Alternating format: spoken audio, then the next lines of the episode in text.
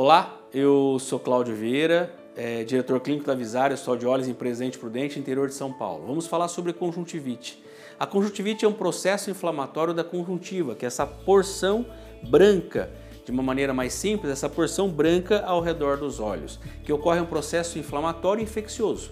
Quando o paciente começa a ter o olho mais vermelho, coçando, irritando, secreção, prurido, que é a coceira, lacrimejamento, pode ser uma conjuntivite, que pode ser viral, pode ser bacteriana, pode ser química, pode ser alérgica, pode ser causada por produtos do ambiente, como o pó, a poeira, o ácaro, o vento, mas a mais comum é a viral e a bacteriana. Primeira coisa, não coçar os olhos, não esfregar os olhos, ou seja, e evitar o contato com essa secreção para não contaminar o ambiente. Evitar produtos ou objetos que todos da família usam para que não se contaminem.